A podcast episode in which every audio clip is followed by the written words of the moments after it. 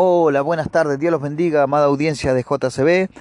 Em, en el día de hoy vamos a hablar sobre las guerras constantes que tenemos y mucho más en una época donde han surgido diferentes tipos de ideología o se han consolidado ideologías que ya están de que existen desde siempre, nada más que simplemente hoy han logrado tener una una, manifestación eh, institucional ¿no? y una sociedad que también apoya todo esto. Eh, lo que pasa es que las ideologías y las guerras que tenemos constante como comunidad cristiana son ataques, y ya lo sabemos, por el enemigo.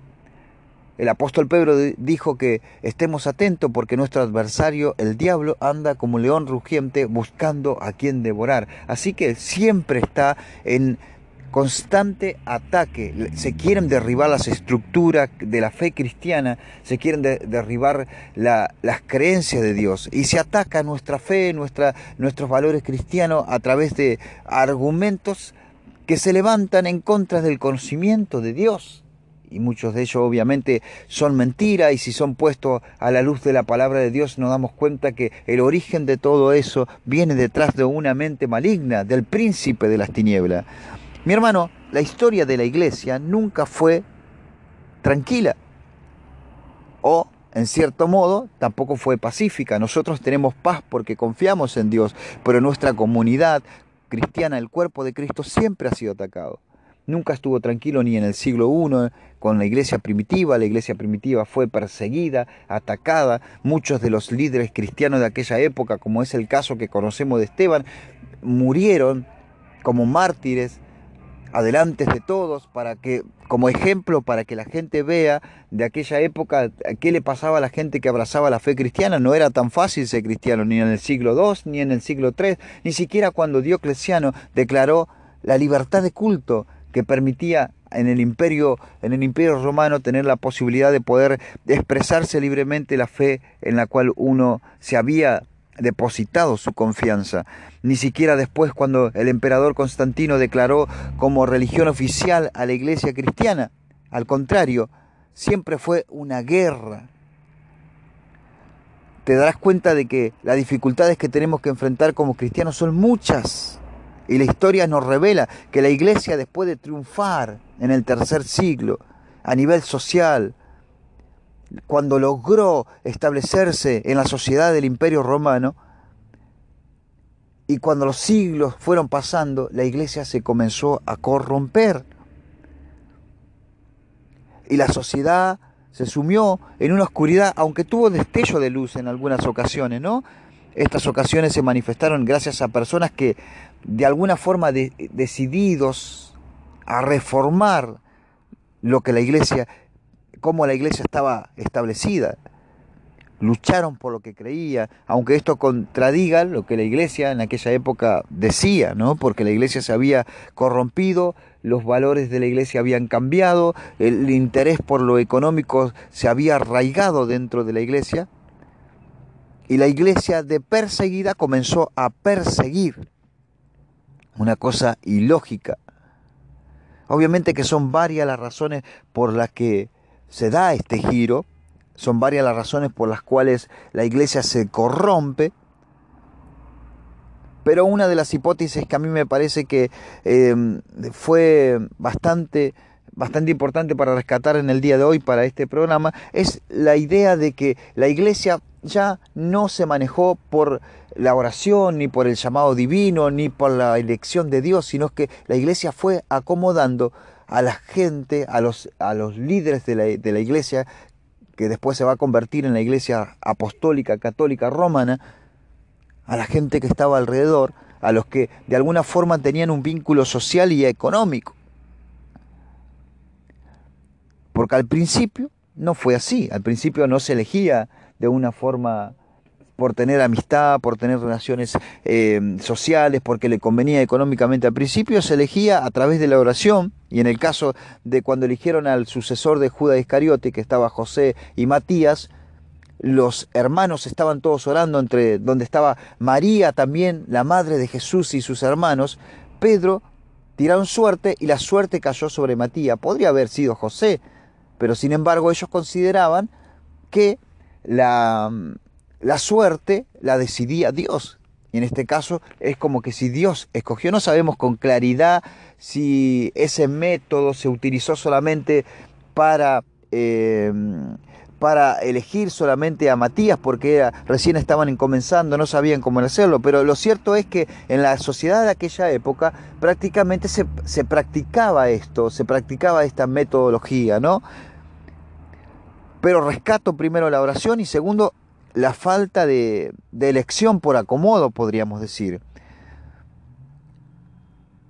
En cierta forma dejaron que Dios elija al sucesor de Judas Iscariote. Recuerden que en aquella época era muy común dejar echar suerte y que los dioses elijan.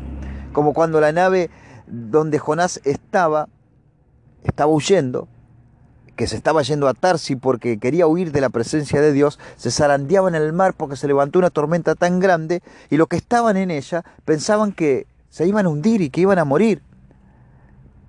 Ellos al ver tan grande tormenta, lo que hicieron fue, decidieron echar suerte. Se reunieron todos, echaron suerte y la suerte cayó sobre Jonás.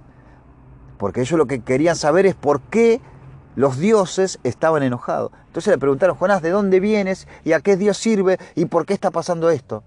Entonces Jonás tuvo que declarar y explicar qué es lo que había pasado. Bueno, Dios me, yo, soy israelita y le sirvo al Dios, a Jehová de los ejércitos, y Dios me mandó a que predicara a Ninive, y, y, y yo en vez de ir a predicar a Ninive, tomé esta nave para huir a Tarsi. Entonces decidieron entre todos echarlo al mar y automáticamente la, las olas y la tormenta se calmó. Y Jonás, después conocemos la historia, incluso Jonás es un antepasado de Pedro. Así que no es una metodología que quizás se usaba en la época a través de la suerte, pero no por el acomodo, eligieron desde la consideración, desde el testimonio, ¿no? Porque también la elección de los diáconos tiene una referencia a las acciones previas antes de la elección. Por ejemplo, buscaron personas de buen testimonio, que estén trabajando, que tengan un buen ejemplo de que eh, ayunando y orando, el Espíritu Santo apartó a personas que estaban llenas del Espíritu Santo. Los hermanos a través del testimonio, a través de la manifestación del poder de Dios en su vida, eligieron a gente que estaban llena del poder de Dios.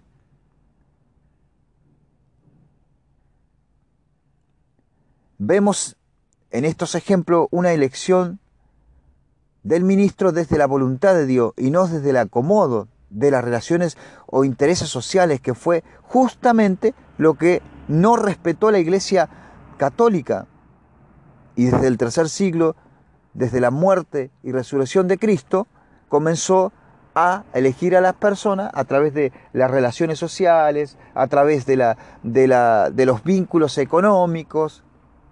Y recuerden, por ejemplo, también cuando se eligió a Bernabé y a Saulo para la obra que Dios lo había llamado, el Espíritu Santo dijo, apartadme a Bernabé y a Saulo para las obras a las que yo lo he llamado, porque en Antioquía había profetas y maestros, los cuales se destacaban, entre los cuales estaba Bernabé, Simón, Lucio, eh, Manael y Saulo. Sin embargo, el Espíritu Santo le dijo apartadme a estos dos que a estos dos yo escogí. Entonces la elección era divina y no desde los hombres, sino que de personas que oraban y ayunaban y a través de la fe y de la comunicación con el Espíritu de Dios podían seleccionar a las personas. Esto después no pasó, la corrupción se metió dentro de la iglesia, el negocio se metió dentro de la iglesia, la iglesia fue adquiriendo poder y tomando poder sobre los demás imperios, sobre los demás reinos, y se expandió a través inclusive de la violencia por el mundo entero. De alguna forma, sin darse cuenta, la iglesia había sido vencida y corrompida el diablo había logrado meter todo tipo de ritos y la idolatría se apoderó del clérigo. Y a pesar de que con el tiempo manejaba el mundo, su posesión de poder lo hacía cada vez más corrupto al sistema. Obviamente tuvo montones de levantamientos. los cuales la mayoría fueron derrotados. Los responsables fueron excomulgados, desterrados, presos, condenados a muertes. Quizás nosotros conocemos la reforma de Martín Lutero, conocemos un poco de el trabajo de, de Juan Calvino. Hace poco leí a uno de los escritores clásicos de finales del siglo XIX llamado Stuart Mill. Él decía algo como esto, pero lo importante de, de la citación de él, él decía algo así. Es mentira que las verdades triunfan gracias a la persecución. Escuche lo que decía este escritor que pertenece a los clásicos. Que antes de la reforma de Lutero existieron 20 intentos de reforma, pero fracasaron. Él estaba hablando de que es un mito, es una mentira, decir que las verdades triunfan cuando hay crisis. Y nombra algunos de los reformadores que intentaron. Antes de Lutero, dice, estuvo Arnoldo de Brescia, fue vencido. Fray Dolcino fue vencido. Saborano fue vencido. Los albigenses fueron vencidos. Los valdenses fueron vencidos. Los loyardos fueron vencidos. Los susitas fueron vencidos. Aún después de la era de Lutero, donde quiera que se persistió en la persecución, se hizo con éxito. Esto es historia. Por ejemplo, en España, en Italia, en Flandes, en el Imperio Austriaco, el protestantismo fue desarraigado. Y lo hubiera sido muy probablemente en Inglaterra si hubiera vivido la reina María o la reina Isabel hubiera muerto.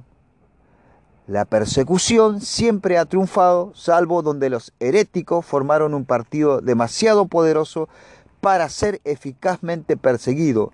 Ninguna persona razonable puede dudar, dice él, que el cristianismo pudo haber sido extirpado en el imperio romano y que si se propagó y llegó a predominar fue porque las persecuciones fueron solo ocasionales, de corta duración y separadas por largos periodos de intervalo de una propaganda casi libre. Es un vano sentimentalismo decir que la verdad goza como tal verdad de un propio poder de que el error carece para prevalecer contra las prisiones y la hoguera. Pero a pesar de lo dicho por este escritor clásico, escuche mi hermano, la verdad siempre triunfa. La verdad siempre triunfa. Pueden pasar años, siglos e incluso milenios, pero la verdad siempre triunfará. Y ustedes fíjense que antes de Lutero intentaron 20 reformas, todo en contra de las injusticias que se estaban haciendo dentro de la iglesia. Y sin embargo no triunfó en la primera, no triunfó en la segunda, no triunfó en la tercera, no triunfó en la cuarta, no triunfó en la quinta, no triunfó en la sexta, pero sí en la intento número 20, la reforma de Martín Lutero triunfó a pesar de todas las circunstancias. Hoy los cristianos y la sociedad en general estamos enfrentando batallas decisivas, donde seguro estamos seguros o seguramente tendremos que prepararnos para defender los valores cristianos.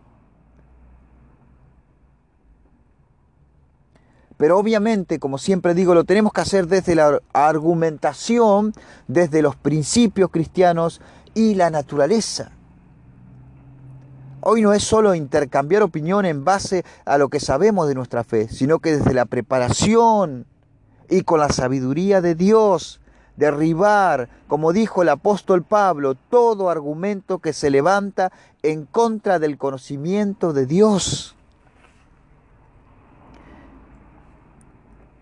Y resalté primero, mi hermano, desde los principios cristianos obtenidos de la palabra de Dios, pero bien entendido y seguro desde el conocimiento de la naturaleza y su función, hasta podría decir de una forma desde los estudios científicos, Porque el apóstol Pablo también dice que lo que de Dios se conoce se hace claramente visible desde la creación del mundo.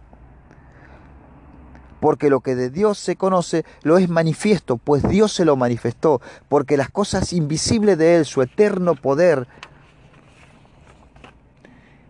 y deidad, se hacen claramente visibles desde la creación del mundo, siendo entendida por medio de las cosas hechas, de modo que no tienen excusa.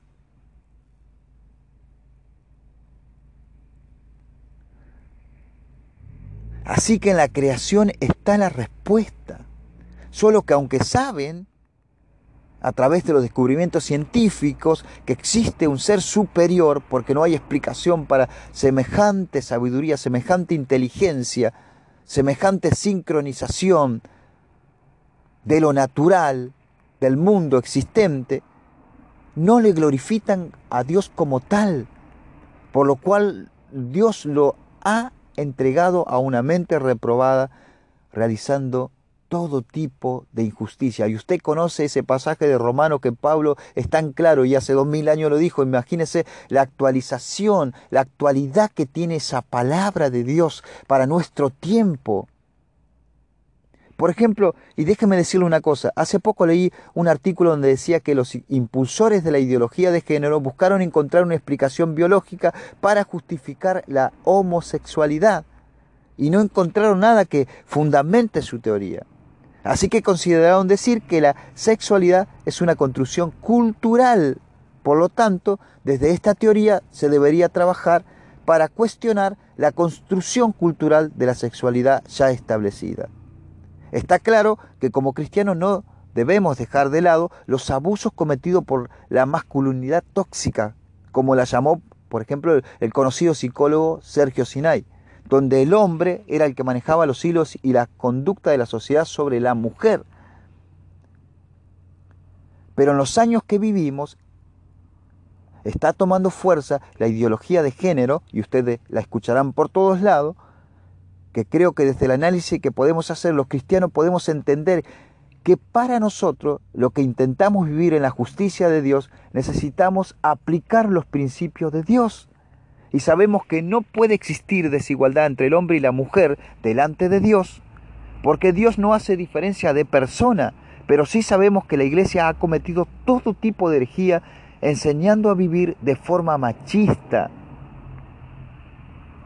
y es soportable y entendible en el antiguo pacto, contrato o acuerdo del hombre con Dios. El hombre era el líder. Pero en tiempo del nuevo acuerdo, del nuevo pacto, del nuevo contrato de Dios con la humanidad, Dios puso en la boca del apóstol Pablo las siguientes palabras.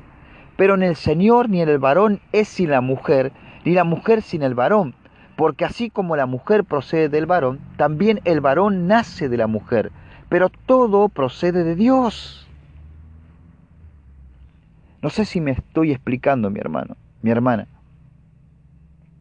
Y usted se preguntará, y déjeme hacer un repaso rápido porque lo que estamos tratando es la lucha constante que tenemos como cristianos. Estas son luchas a nivel eh, de comunidad cristiana, a nivel de iglesia, a nivel de cuerpo de Cristo. Son, eh, son ideologías que están tratando de derribar las estructuras de la fe y los valores cristianos y no solamente están tratando de derribarlo a través eh, solamente porque cada uno obviamente tiene la posibilidad de hacer lo que, lo que quiera,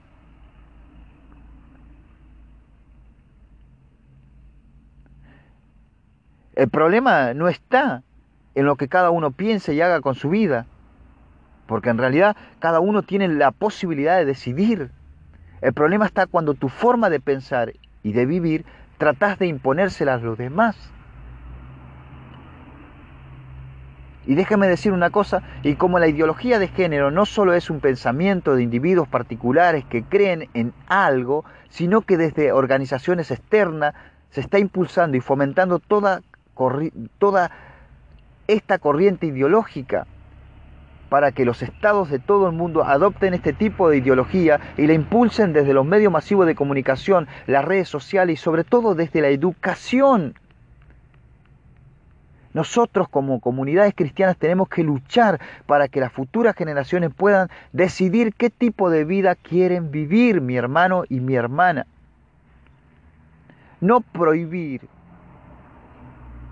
como hizo durante siglos la Iglesia Católica. La gente ni siquiera podía leer la Biblia ni tenía acceso a la Biblia, hasta Martín Lutero, sino persuadir con argumentos concretos que permitan que cada individuo decida qué camino tomar.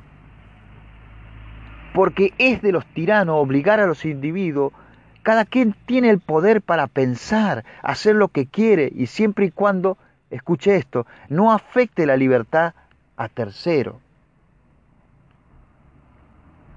Yo siempre pensé en la libertad de decidir que Dios le entregó al hombre desde el principio. Y usted imagínense, Adán y Eva en el huerto del Edén tenían todo para ser felices, pero sin embargo un buen día decidieron desobedecer las advertencias de Dios. Porque incluso la libertad era tal que todas las cosas estaban en su alcance, hasta el propio árbol del conocimiento del bien y del mal. Dios nunca fue un autoritario como muchos piensan, ni tampoco manipulador que utiliza estrategia para que los individuos se asusten y hagan lo que Él les pide, muchas veces por miedo. Él les advirtió a Adán y Eva diciéndole lo que les iba a pasar si comían del fruto del árbol. Serán abiertos vuestros ojos y serán como Dios sabiendo el bien y el mal. Ella primero fue engañada. Incluso Adán intentó justificarse echándole la culpa a ella. Pero en definitiva los dos tuvieron la libertad de decidir y los dos decidieron. Al pueblo de Israel, por ejemplo, les dijo que aquí les pongo delante de ustedes el camino del bien y del mal. Si eligen el camino del mal, le irá, le irá mal. Si eligen el camino del bien, terminarán bien. Jesús también enseñó sobre el camino ancho y el camino angosto, pero siempre respetando la decisión personal de los individuos. Él nos llamó a ser salvo.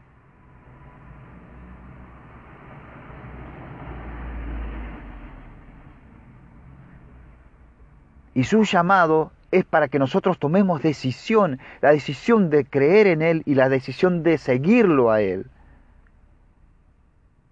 Seguramente a las nuevas generaciones les parecerá ambiguo, monótono, aburrido, pasado de moda, pero Dios no ha cambiado y su amor no ha menguado.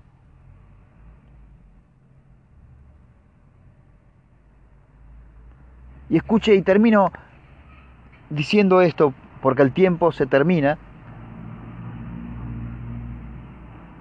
Citando las palabras del apóstol Pablo, pues mirad hermano vuestra vocación, que no soy muchos sabios según la carne, ni muchos poderosos, ni muchos nobles, sino que lo necio del mundo escogió Dios para avergonzar a los sabios, y lo débil del mundo escogió Dios para avergonzar a lo fuerte, y lo vil del mundo y lo menospreciado escogió Dios, y lo que no es para deshacer lo que es, a fin de que nadie se escapte en su presencia, mas por él estáis vosotros en Cristo Jesús, el cual nos ha sido hecho por Dios sabiduría, justificación, santificación, y redención, para que como está escrito, el que se gloría, gloríese en el Señor.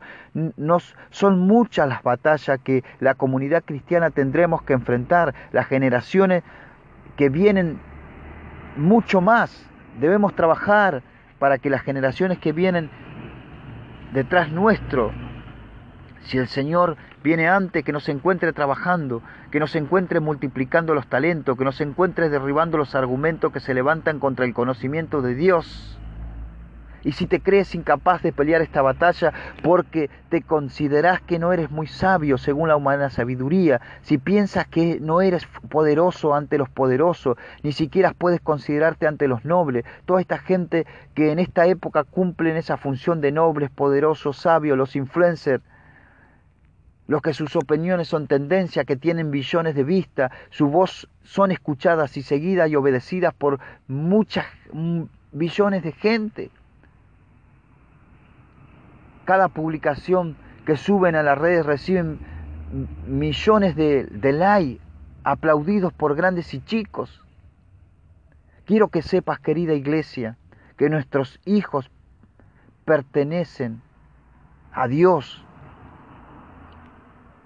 y que, y que ellos, a ellos tenemos que, la obligación de recordarle la palabra de Dios, que son ellos los que necesitan enfrentar esta batalla, la generación de Moisés, por ejemplo, enfrentó sus propios problemas, vivieron su propio tiempo, una parte en Egipto, otra parte después de conocer la poderosa mano de Dios en el desierto, pero quedaron en la mitad del camino, nunca entraron a la tierra prometida, solo Josué y Calé de esa generación. El desierto fue su tumba, pero sus hijos, aquellos de los cuales ellos habían dicho que el desierto los iba a consumir, que iban a morir en el desierto, ellos conquistaron la tierra prometida. Son a ellos los que tenemos que recordarle que los necios del mundo escogió Dios para deshacerlo a los sabios, que lo débil del mundo escogió Dios para deshacer a lo fuerte, que lo vil del mundo, lo menospreciado, lo que no es, escogió Dios para deshacer lo que es. Y termino con esta historia que todos conocemos, para que usted vea cuando Dios escoge lo débil del mundo. Nunca voy a olvidar la primera vez que escuché la historia. Quizás tenía entre unos siete años o una, aproximadamente. Y lo que implica para un niño de esa edad escuchar la historia de un joven escondido entre las ovejas, que se enfrentó a un guerrero de toda la vida, un gigante que se había convertido en arrogante, que los años de victoria le permitían captarse de su posibilidad en la batalla, un hombre de guerra acostumbrado a ver cabezas rodar, para aquella época estaba tan seguro de sí mismo y de sus capacidades que se atrevía a desafiar a todo un pueblo. Está claro que la evaluación de la sociedad de aquella época daban como ganador, lo daban a él, seguro. Incluso más de uno temblaba con la sola imaginación de enfrentarlo. Hasta el propio rey no sabía qué hacer, aunque tenía un hijo valiente, no se atrevía a perderlo. Seguramente el rey estaba dilatando la situación, pero ya habían pasado más de un mes de aquel primer desafío. Y seguramente cada día aquel gigante gritaba con más fuerza, con más vehemencia, traigan un hombre que pelee conmigo.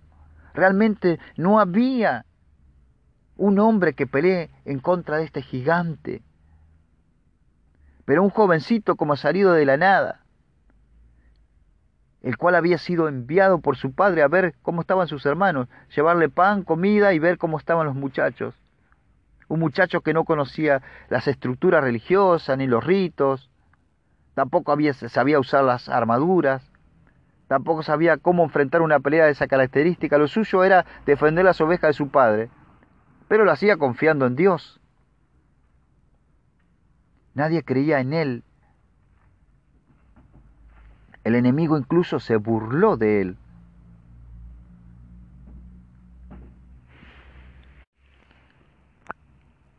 Pero él siguió confiando en lo que él creía. No utilizó las armas tradicionales. Utilizó, aquellas que él sabía usar mientras protegía sus ovejas. Con palos y piedras y onda se paró frente a aquel filisteo. Aquel lo intentaba humillar, lo rebajaba, pero él más seguro se sentía. Y todos conocemos la historia, lanzó la piedra y lo derribó. Y escuche esto, mi hermano, mi hermana, joven que estás escuchando hoy la palabra de Dios.